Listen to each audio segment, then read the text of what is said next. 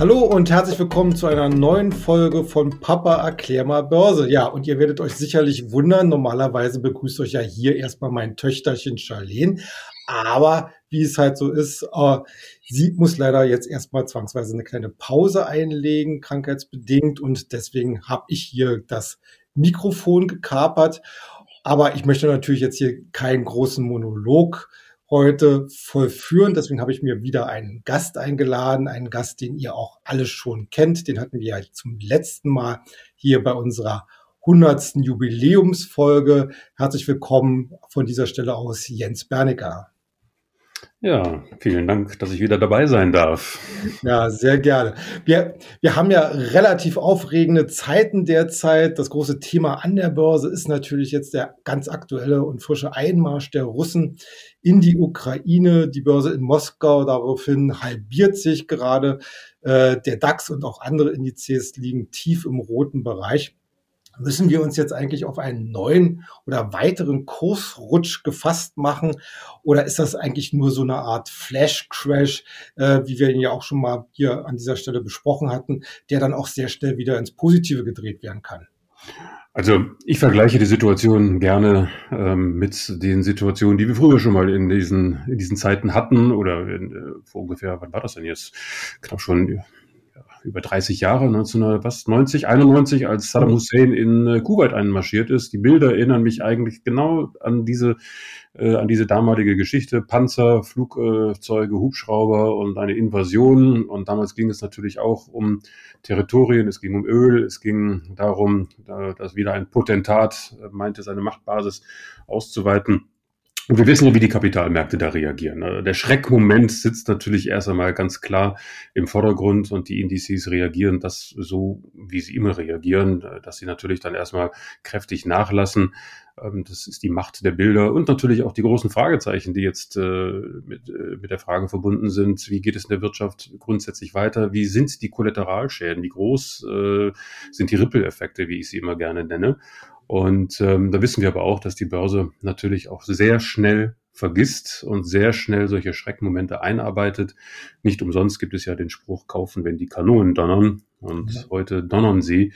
Und ich würde mal erwarten, dass wir äh, sicherlich diese Woche, also heute und äh, den morgigen Tag, noch deutlich schwächere Kurse bekommen werden, einfach als Panikreaktion. Aber ich erwarte schon dann in der nächsten Woche eine Erholungstendenz und möglicherweise war das jetzt eben auch der finale Akt dieser gesamten Konsolidierung oder Korrektur, die wir ja schon seit Jahresanfang haben. Und es braucht ja doch immer ein, ein, eine Situation oder ein Event, der sozusagen das Ganze auf, die, auf den Gipfel äh, treibt. Und ich denke, das werden wir jetzt hier gesehen haben. Ja, also äh, übrigens nochmal an unsere Zuhörer, was ihr im Hintergrund hört, das ist noch so die Sägearbeiten äh, von, vom Sturm. Also ihr seht, wir sind hier so mittendrin im Leben. Äh, aber weil du es schon angesprochen hast, also ich habe ja auch gesehen, also jetzt die, die die Zeitungen, die Webseiten sind ja voll von entsprechenden Bildern aus Kiew, aus anderen ukrainischen äh, Städten, wie sie sich letzten Endes auch gleichen mit den Sachen, wie du es schon angesprochen hast, Kuwait oder äh, damals dann auch Bagdad und so weiter und so fort. Da ist natürlich jetzt auch die Macht der Bilder, äh, die jetzt erstmal so äh, das Zepter übernommen hat. Äh, man muss natürlich immer so eine Sachen sich äh, ja, man ist einfach auch ein bisschen sehr weit vom Schuss und weiß jetzt gar nicht, äh, ist das jetzt wirklich so eine, äh, wirklich so eine dramatische Situation oder wird da einfach auch so ein bisschen gespielt und hochgespielt, weil man muss ja auch immer dran denken, dass auch äh, Kriege oder kriegerische Auseinandersetzungen auch für die Medien eigentlich immer so ein gefundenes Fressen sind und das überlagert dann mitunter auch die Realität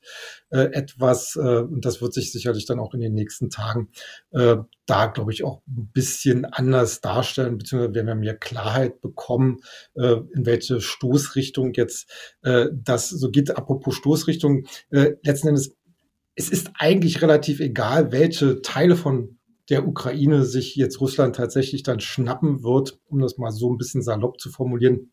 So wird doch aber trotzdem wirklich deutlich, dass jetzt hier die geopolitischen Karten neu gemischt werden. Also der Westen, also der also Europa, NATO, selbst die USA haben zwar scharfe Sanktionen angekündigt und wollen Russland vor allem wirtschaftlich isolieren. Da gibt es ja die verschiedensten Ideen, auch äh, dass Russland aus, aus dem SWIFT-System äh, äh, ausgestoßen werden soll. Vielleicht kannst du das ja dann nochmal kurz in zwei, drei äh, Worten erklären, was das für eine äh, Konsequenz hätte. Äh, aber ja, ist, ist, ganz einfach. Also ein SWIFT ist der, der internationale Zahlungsverkehr. Es ist ein Standardsystem mittlerweile, ähm, welches ähm, allen ermöglicht, unkompliziert äh, Geschäfte abzuwickeln und Transaktionen darzustellen. Und ja. wenn man von diesem System ausgeschlossen wird, heißt das de facto, dass man aus dem Zahlungsverkehr ausgeschlossen wird. Und ähm, das würde die äh, die die Russen extremst empfindlich treffen. Es würde natürlich auch Kollateralschäden geben auf unserer Seite, also auf der Empfängerseite. Nehmen wir mal an, es bestehen jetzt äh, Lieferverbindlichkeiten oder Zahlungsverbindlichkeiten oder Verpflichtungen zwischen äh, deutschen Firmen und, und Russland. Äh, eine Einstellung des SWIFT-Systems von Russland würde bedeuten, dass die deutschen Unternehmen ihr Geld nicht bekommen. Ja. ja. Also das wäre dann schon ein Kollateralschaden, aber ähm, der Frieden und äh, alles andere hat eben auch seinen Preis. Ja, nichts ist umsonst und äh, das wäre tatsächlich, äh, ich glaube, heute in den Medien war das mal ganz treffend formuliert, die, der sozusagen die, die Atomwaffe, ja, die Nuklearwaffe äh, gegenüber Russland, also der Ausschluss aus dem SWIFT-System ja. hätte den gleichen Effekt, weil damit würdest du die russische Wirtschaft also über Nacht sozusagen in den Keller schicken. Definitiv. Okay. Ja, ähm, das wäre schon sehr effektiv. Es ist jetzt auch die Frage, also wie äh, die, die Börse wird darauf reagieren, wie konsequent der Westen jetzt tatsächlich ist. Wenn sich jetzt die ganze Geschichte hinschleicht, wie das ja früher schon mal der Fall gewesen ist, ähm, dann kann es natürlich sein, dass wir da in seine, in seine Schleife des Abwartens reingeraten, wo die Börsen sagen, ja, in welche Richtung geht das Ganze denn? Aber die ja. Börse hasst Unsicherheit, sie möchte Klarheit haben, egal in welche Richtung. Ähm, auch wenn es mit Kollateralschäden verbunden ist, aber Klarheit ist immer gut, weil dann kann man das Thema relativ schnell kalkulieren, abhaken und dann wieder in die Zukunft blicken. Wenn man jetzt mal äh, schon die bisherigen Ankündigungen äh, sich anschaut, äh, kann es aber nicht sein, dass die womöglich so ein bisschen ins Leere äh, laufen, wenn man jetzt sich so auch die jüngsten Gesprächsansätze zwischen Moskau und Peking anschaut. Da scheint ja so eine Art neue Aktie, Achse äh, auf dem Weg zu sein. Ja, ich war überrascht, ehrlich gesagt, dass die Chinesen relativ schnell sich auch hier zu Wort gemeldet hatten. Das war ja gestern der Fall und äh, zwischen den Zeilen auch, sag ich mal, einen verschnupften Unterton äh, gegenüber Moskau formuliert hatten. Ich hätte jetzt von den Chinesen eigentlich erwartet, dass sie sich total still verhalten und die ganze Geschichte erstmal nur beobachten. Aber dass sie sich so rasch äh, geäußert haben und eine eher neutrale Position eingenommen haben, aber schon also mit Unwohlsein gegenüber äh, den Russen, das fand ich schon bemerkenswert. Und ich glaube, die Chinesen werden jetzt sehr genau darauf achten, wie konsequent der Westen tatsächlich diese ganzen Geschichten jetzt ahndet. Und der Chinese ist klug genug, um zu wissen, wenn der Westen tatsächlich jetzt mal Geschlossenheit demonstriert und Konsequenz äh, durchblicken lässt in seinen Sanktionen, und die tatsächlich auch durchführt, dann wird er sich überlegen, also wo hat er den größten Benefit? Und ich glaube, da wird der Chinese eher mal sich die Türen zum Westen offen halten, als jetzt das Risiko eingehen, einzugehen, mit Putin sozusagen in eine Schublade geschubst zu werden. Ähm, also ich bin da auch sehr neugierig, weil du hast recht, diese neue Achse, die da entstanden ist, zumindest bildtechnisch, was da mal angekündigt worden ist, Kooperation etc., scheint mir im Moment noch nicht so gefestigt zu sein, als ähm, dass einer solchen Krise standhalten würde. Ja, und ich äh, bin da auch sehr, sehr neugierig, wie die Kapitalmärkte das einstufen. Ja, man muss ja natürlich da auch historisch sehen, dass, äh, dass Russland und, und China ja immer eigentlich schon geopolitische und auch regionale Rivalen gewesen äh, sind. Äh, jetzt wurde im Vorfeld oder in der, in der Anfangsphase jetzt der Ukraine-Krise ja auch immer darüber gesprochen, äh, wie du das ja auch schon so ein bisschen hast äh, angesprochen, dass äh, China äh, sehr genau darauf achtet, weil man ja natürlich auch das Taiwan-Thema direkt vor der Haustür hat. Ne? Äh, und äh, da ist es natürlich schon, schon spannend, welche Geschlossenheit äh, der Westen zeigt. Äh, apropos Geschlossenheit, äh, wie gesagt, wir haben jetzt die theoretische Achse äh, äh, Moskau-Peking, äh, äh, die nach äh, zumindest Aussagen von Geopolitikern äh, durchaus auch äh, durch Indien äh, verstärkt werden könnte. Also Indien ist ja früher mal äh, Anführer der blockfreien Staaten gewesen. Diesen Status hat man ja eigentlich heut, äh, heutzutage nicht mehr ganz so. Zumindest äh, ist, äh, ist die Politik da doch deutlich interessensgetriebener als in den vergangenen äh, Jahrzehnten. Äh, jetzt einfach mal so ein bisschen äh, in, die, in die Zukunft oder in die Glaskugel geschaut. Äh, wenn es denn so ein geopolitisches Duopol auf der einen Seite der Westen, auf der anderen Seite vielleicht äh, Russland, China inklusive Indien geben würde, äh, was hätte denn das womöglich für wirtschaftliche Konsequenzen vor allem? Also es stellt sich wirklich tatsächlich mal die Frage, ob ähm, diese ganze Geschichte sich so entwickelt, wie Putin sich das vorstellt. Ich glaube, Putin äh, rechnet äh, zunächst einmal damit, dass es äh, erst einmal viel Getöse gibt ja, gegenüber ihnen selbst und gegenüber Russland. Und er rechnet, glaube ich, nicht damit, äh, dass äh, es eine richtige geschlossene Front des Westens gibt, weil er das in der Vergangenheit ja auch nie gesehen hat. Der Westen mhm. war ja immer nie hundertprozentig geschlossen. Ja, auch das ja bei Krim Sache auch gesehen. Genau, das haben wir damals in der Krim-Situation ja schön gesehen. Also es war ja äh, eigentlich ein Schuss ins Leere, was der Westen damals da äh, ja. propagiert hatte.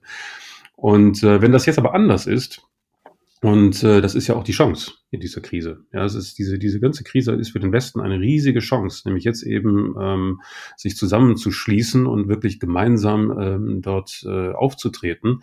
Dann werden andere Länder, ob jetzt China, Indien, äh, das sehr genau beobachten und sich überlegen, äh, auf wessen Seite sie stehen wollen. Und ich glaube, ähm, mein Gefühl sagt mir, dass das für Putin noch ein richtig dicker Bumerang werden kann. Es kommt immer der Punkt, wo man irgendwann mal den Bogen einfach überspannt. Und Ukraine ist eben nicht Krim. Ukraine ist jetzt schon ein sehr bedeutender Fleck auf der Landkarte. Ja. Und ähm, nicht umsonst wurde das ja auch mit der NATO immer sehr ausführlich diskutiert, ob Ukraine jetzt dazukommt und nicht. Und ich, ich verstehe den Putin schon, dass er natürlich keine Lust hat, jetzt einen NATO-Staat sozusagen vor seiner Haustür zu haben. Polen ist ja schon äh, schlimm genug für ihn, aber die Ukraine noch schlimmer.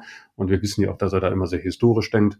Aber nichtsdestotrotz, um die Frage zu beantworten, ich glaube schon, dass sich das Ganze sortiert. Aber wenn wir das richtig machen im Westen, dann wird da auf der Seite viel mehr zu gewinnen sein, als das, was wir jetzt augenscheinlich erstmal verlieren. Also es ist aber die Frage dieser Geschlossenheit. Im Moment äh, sieht es ja so danach aus, dass die ganze Welt, also die, die westliche Welt, ähm, da sehr vehement und konsequent auftritt. Und ähm, das wäre dann auch für die Kapitalmärkte natürlich gut. Ja, das wäre also aus wirtschaftlicher Sicht gut, denn Geschlossenheit äh, schafft ja eben Raum für neue Vertragsgestaltungen, neue Handelsbeziehungen. Und ähm, die Russen werden sich dann überlegen, äh, wie sie damit weiter umgehen können. Wie ich es eben sagte, wenn zum Beispiel SWIFT als Waffe eingesetzt wird, dann laufen die Russen ganz schnell gegen die Wand. Äh, wirtschaftspolitisch sind die ohnehin schon ziemlich deutlich abgerutscht. Ähm, wenn man das Pro-Kopf-Einkommen mal sieht, dann ist das ja ein Bruchteil dessen, was wir hier in Deutschland haben oder auch in anderen westlichen Nationen. Und was hat Russland? Russland hat eigentlich in Anführungsstrichen nur Rohstoffe, ja. sonst nichts. Die Ukraine war ja schon ökonomisch gesehen besser aufgestellt. Da ähm, gab es ja schon Entwicklungen äh, und die, die, Ukraine ist ja jetzt auch wirtschaftlich gesehen durchaus äh, mit Chancen äh, versehen. Ja, das, das ist ja auch das, was, was Moskau gestört hat. Und ähm, es kommt der Punkt, wo die Russen sich das irgendwann nicht mehr leisten können, also wo Putin sich das irgendwann nicht mehr leisten kann. Und das, äh, das bleibt abzuwarten.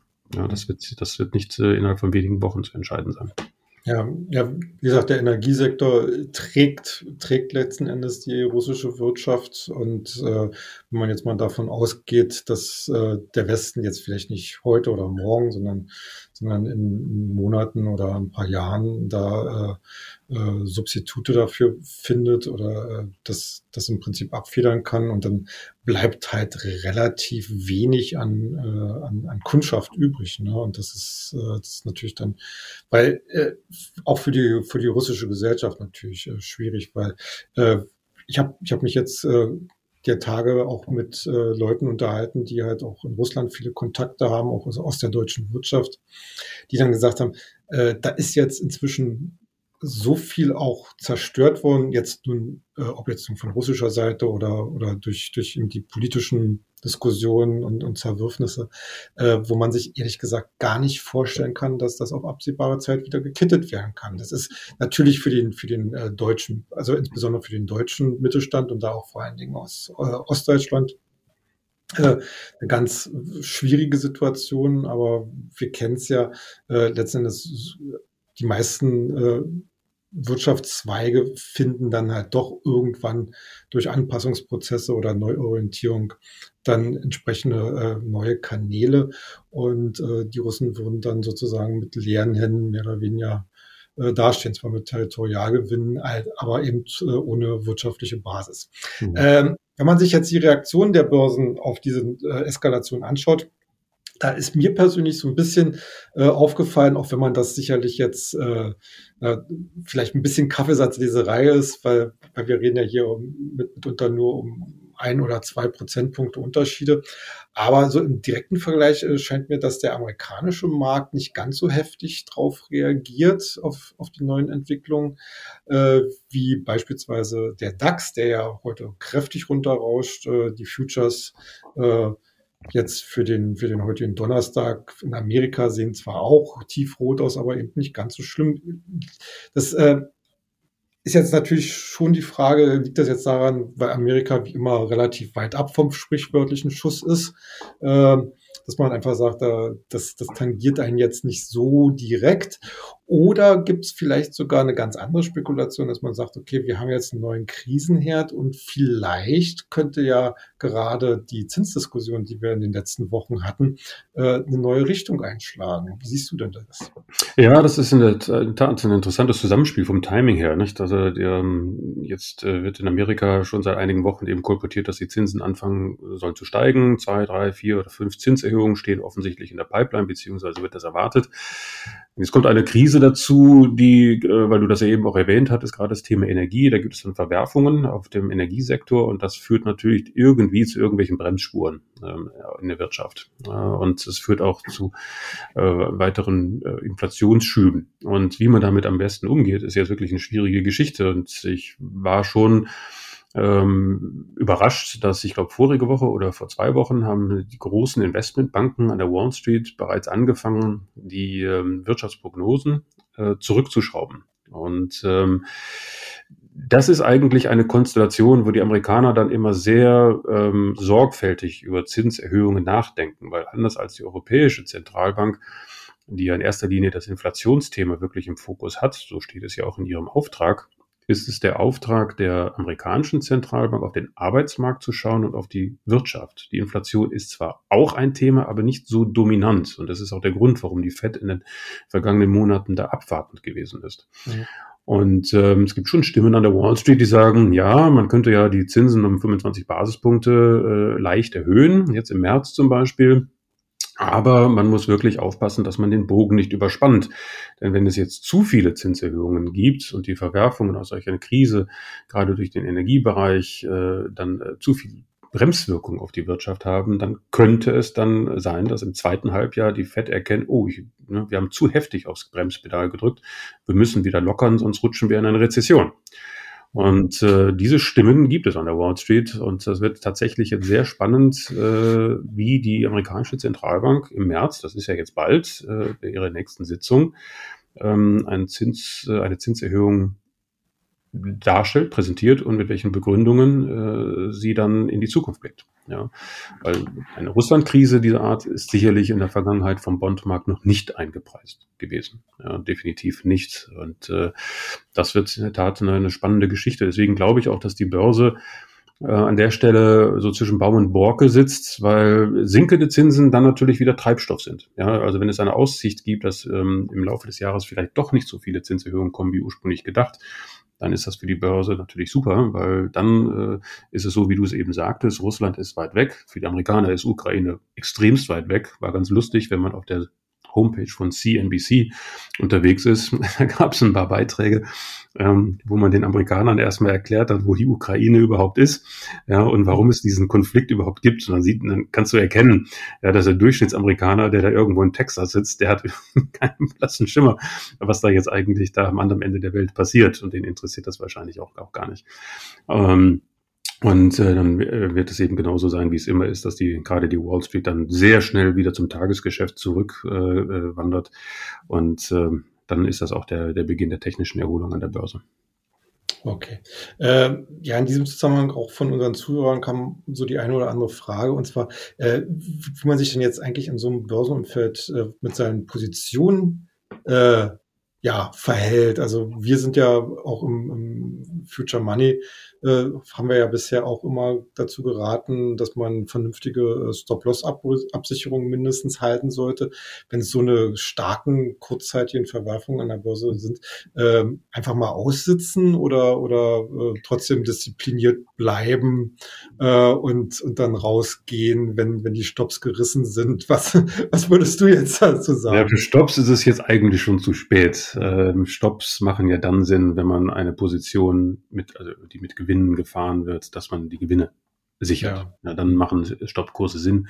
Äh, dann macht man sogenannte Trailing-Stops. Nicht? Wenn also die, die Kurse weiter äh, steigen, dann zieht man den Stoppkurs nach. Und wenn man dann irgendwann rausfliegt durch irgendeine Geschichte, ob jetzt hier Russland oder eine andere Sache, dann ist das eben so.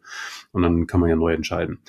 Ähm, ist es natürlich auch eine Frage der Gesinnung. Also eine Frage des, äh, der persönlichen Neigung. Ich glaube, man kann jetzt nicht alle Anleger in einen Korb ähm, legen. Ja, ich persönlich ich meine, du und ich, wir sind jetzt lange genug hier an dem Börsenumfeld dabei, seit über 30 Jahren. Und wir wissen ja, dass solche Geschichten, wie wir sie jetzt erleben, äh, mittel- und langfristig äh, keinen Einfluss auf einen, auf einen Börsentrend haben. Und äh, gerade wenn es jetzt politische Börsen sind, wie es jetzt ist, ja, es gibt wirtschaftliche Implikationen, die haben wir eben besprochen, aber meistens rückblickend sind das eben Chancen. Und ein solcher Mini-Crash, den wir jetzt haben, ich bin auch überrascht, wo ich das jetzt gerade erwähne, der, die Reaktion des DAX heute ähm, in Prozent ist gar nicht so wild. Ich hätte jetzt eher mit Schlimmerem gerechnet. Also es gab mal Zeiten, äh, da hätte eine solche Geschichte in Russland, das ist ja nah, ja, Deutschland ist ja sehr nah an Russland, hätte dann dazu geführt, dass der DAX mal eben um fünf bis zehn Prozent fällt. Also das hätte ich mir schon vorstellen können. Und das zeigt aber eben auch, dass äh, der Kapitalmarkt eben heute auch ganz anders strukturiert ist. Ja, wir sind auch eben heute in einer globalen Welt unterwegs. Also Stockkurse jetzt zum gegenwärtigen Zeitpunkt da jetzt noch irgendwo die Reißleine zu ziehen, das halte ich für grundsätzlich falsch. Definitiv. Mhm. Weil die Stories der Unternehmen, die Geschäftsprozesse, die Geschäftsmodelle der Unternehmen, die an der Börse notiert sind. Alles, was wir jetzt hier auch analysiert haben nach der Pandemie, die neuen Sektoren, Branchen, die ganzen Entwicklungen, die jetzt angestoßen worden sind, die werden durch dieses Ereignis nicht gestört und sie werden auch nicht ausgebremst und sie werden auch nicht, sich nicht ändern. Im Gegenteil, sie könnten sich sogar beschleunigen. Und das wird die Börsen natürlich dann irgendwann wieder einpreisen. Also insofern sollte man solche Phasen, wie wir sie jetzt haben, definitiv konstruktiv nutzen. Und deswegen haben wir ja immer gesagt, kaufen, wenn die Kanonen donnern. Und möglicherweise ist das heute und in den nächsten Tagen der perfekte Zeitpunkt, um nochmal auf Schnäppchenjagd zu gehen. Ja, apropos Schnäppchenjagd ist ja auch ein Thema äh, unserer aktuellen Ausgabe beim Future Money. Da haben wir uns ja dieses Mal China vorgenommen. Äh, du siehst ja da jetzt momentan auch äh, neue Chancen und vor allen Dingen auch im, im E-Commerce-Bereich. China ist und bleibt eine Story und die wird uns noch viele, viele Jahrzehnte äh, begleiten und auch weiterhin extrem viele Chancen für Investments bieten. Das ist gar keine Frage. Dass die Regulierung da im letzten Jahr, äh, Entschuldigung, die Regierung im letzten Jahr angefangen hat, die, die Regulierungsschraube ein bisschen enger zu drehen, äh, das liegt in der Natur der Sache, das liegt in der Natur der Chinesen. Es ist nach wie vor ein, ein äh, Staat, der äh, sehr darauf achtet, äh, was in ihrem, was in seinem Interesse ist. Und damit haben wir immer gerechnet. Wir haben immer damit gerechnet, dass die Chinesen irgendwann anfangen, dem ganzen Treiben kein Ende zu setzen, das ist auch viel zu radikal, aber eben hier und da die Einschränkungen zu erhöhen. Und dann ist die Folge, dass der Kapitalmarkt sich da ein bisschen zurückzieht, weil er verschnupft ist und weil er das nicht einschätzen kann. Aber dieses ist mittlerweile auch alles gut eingepreist. Und auch diese Unternehmen, die wir ja jetzt im Future Money uns ausgesucht haben, das haben ja die, haben ja die Zahlen gezeigt, die Berichtssaison äh, zeigt ja auch da, wie die Performance ist haben mir gezeigt, dass das Geschäftsmodell nach wie vor intakt ist und dass die Unternehmen weiter wachsen. Und natürlich ist es dann auch sinnvoll, sich an diesen Wachstumsstories zu beteiligen. Und gerade jetzt, wo wir jetzt äh, überall im Korrekturmodus sind, ob jetzt ähm, in Europa, in der Wall Street, ist es eben wieder sinnvoll, den Blick dahin zu lenken, wo ja im Vorfeld die Kurse schon korrigiert haben. Also chinesische Aktien sind ja im letzten Jahr gefallen, während alles andere gestiegen ist.